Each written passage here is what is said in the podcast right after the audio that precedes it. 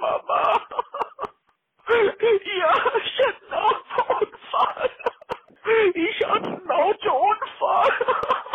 Ich verstehe dich nicht. Ich hatte einen Autounfall. Ich verstehe dich beim besten Willen nicht.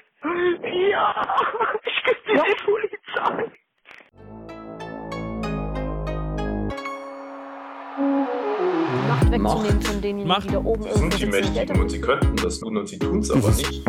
Mächtig, ohnmächtig. Macht ist ein hartes Wort, das mag ich eigentlich gar nicht so.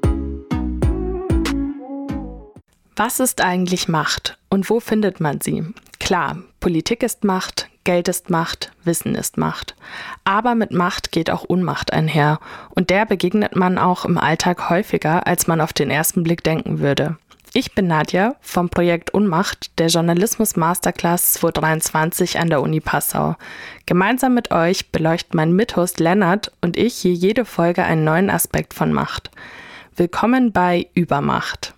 Heute geht es um eine Betrugsmasche, von der wahrscheinlich jeder schon mal gehört hat und sei es nur durch Aktenzeichen XY. Wir sprechen heute über Schockanrufe. Dazu habe ich Rocco bei mir, der wird von den Recherchen seines Teams berichten. Hallo? Ähm, danke, dass du heute hier bist, Rocco. Willst du mal kurz ein bisschen erzählen, um was es bei eurem Thema genau geht?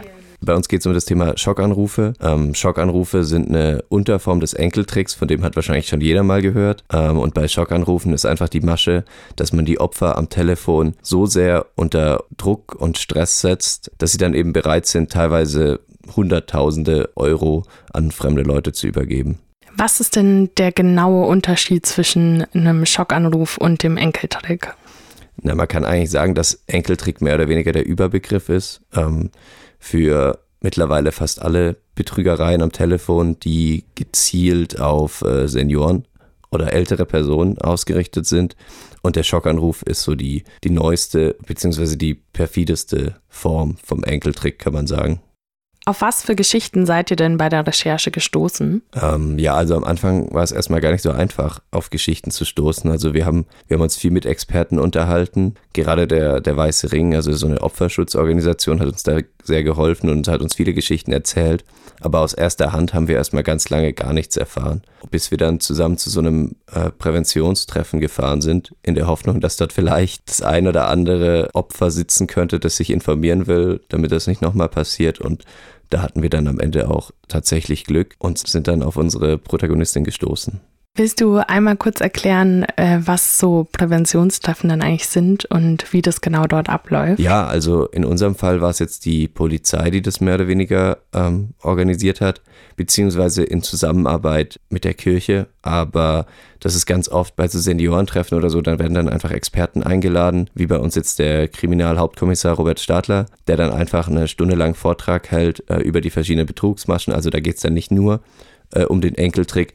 Aber da das Ganze natürlich auf Senioren abzielt, ist es schon so ein Hauptthema dort. Und da werden die Besucherinnen dann einfach sensibilisiert, worauf man dann achten muss und achten kann. Und auf wen seid ihr jetzt dort genau gestoßen? Du hast gesagt, ihr hattet da dort eure ersten Erfolge bei der Recherche. Ja, also wir sind dort auf eine Dame gestoßen, ähm, die es leider erwischt hat. Ähm, wir haben sie jetzt äh, Renate genannt. Ich werde jetzt auch immer von Renate sprechen, aber sie möchte anonym bleiben, weil sie sich auch immer noch ein bisschen dafür schämt, muss man sagen. Und sie hat eigentlich eher zufällig im Gespräch oder während dieser Veranstaltung davon gesprochen, dass es bei ihr schon mal so weit ging, dass sie schon im Taxi saß und dann praktisch die Taxifahrerin das Ganze noch ähm, unterbinden konnte. Aber sie, sie wäre auch bereit gewesen, hätte die aufmerksame Taxifahrerin das nicht unterbunden, praktisch Geld zu übergeben. Scheckkarte, Sparbuch, total, Telefon, Taxi raus. Ich kann mir es halt gar nicht mehr vorstellen, dass ich so kopflos war. Man hat Renate auch in unserem Gespräch dann nach der Veranstaltung stark angemerkt, wie sie das Ganze mitgenommen hat und wie sehr auch die Veranstaltung und das Material, das dort abgespielt wurde, dann nochmal die ganzen, ganzen Gefühle praktisch hochgekocht sind. Genau, ja. Aber wie, das, wie die, der Film abgespielt worden ist, also mir ist wirklich die Gänsehaut, glaube ich, ich konnte gar nicht mehr hinhören, weil ich gedacht habe, ich sitze jetzt da wieder und höre die Stimme. Ja.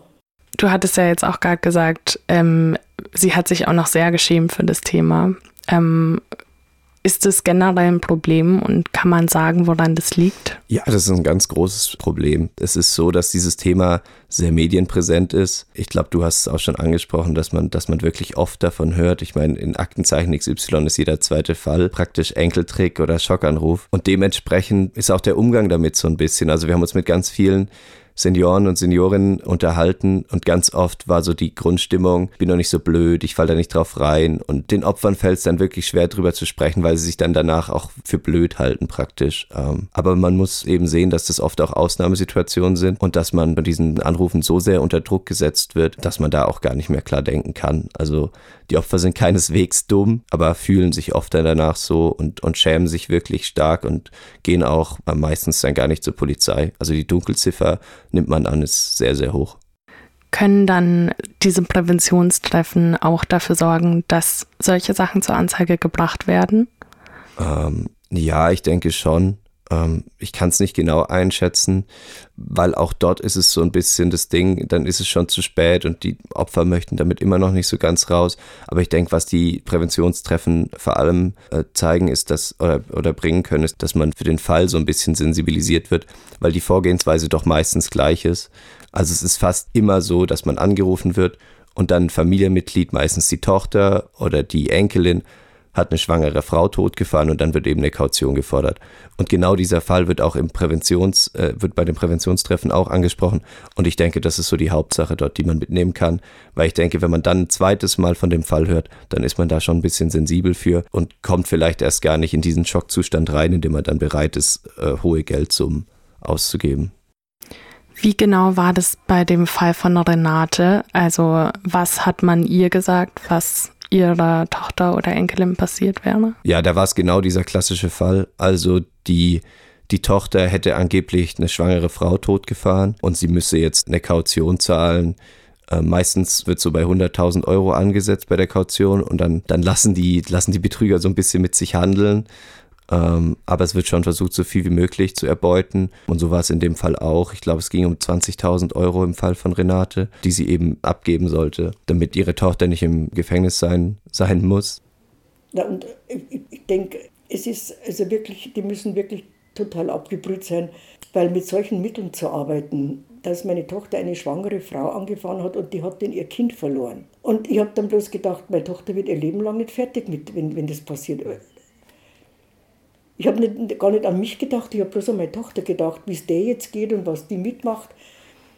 Und darum habe ich mich hinterher so wahnsinnig geärgert, weil ich gedacht habe, die spielen mit den Gefühlen der Leute, die riskieren, dass jemand einen Herzanfall kriegen kann oder irgendwie gesundheitlich beeinträchtigt wird, aber das ist denen völlig egal. Da geht es nur ums Geld.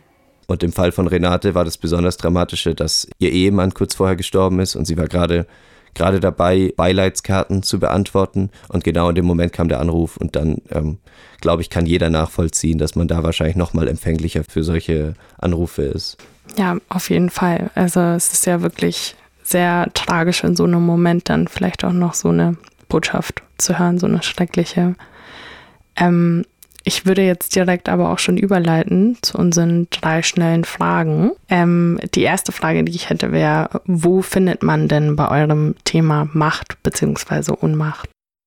Ähm, also das findet man bei unserem Thema eigentlich ziemlich klassisch. Die Betrüger üben klar Macht aus auf die Senioren und die sind dann eben völlig ohnmächtig. Also wie ich schon angesprochen habe, die sind regelrecht in einem Schockzustand. Also ich glaube, viel mehr Ohnmacht geht da gar nicht. Das kann man sich kaum vorstellen, dass das übers Telefon funktioniert, aber es ist leider so. Und da wird einfach stark Macht ausgeübt und ich denke, da sieht man dieses Verhältnis am, am deutlichsten. Was war denn die größte Überraschung bei der Recherche? Ja, also auf der einen Seite natürlich, dass die Opfer sich so sehr schämen und äh, dass viel sich auch über dieses Thema so ein bisschen lustig gemacht wird. Und auf der anderen Seite, was tatsächlich auch hängen geblieben ist, war dann auf der Täterseite, dass auch das irgendwie nur arme Würste sind, die teilweise sogar irgendwie Verträge als Kurierfahrer bekommen oder es werden extra alleinerziehende Mütter auf Facebook angeschrieben, äh, die dann das Geld abholen sollen. Und das sind diejenigen, die dann am Ende meistens auch im Gefängnis landen, wenn denn überhaupt jemand erwischt wird.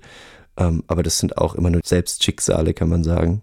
Das heißt, man hat da wirklich so ein großes System, wo an der Spitze wieder die großen Fische sitzen und die kleinen Fische werden am Ende rausgezogen. Ja, total, total. Also die großen Fische, die sitzen meistens im Ausland. Im Gespräch mit der Polizei wurde klar, dass es meistens die Türkei ist, hin manchmal auch Polen.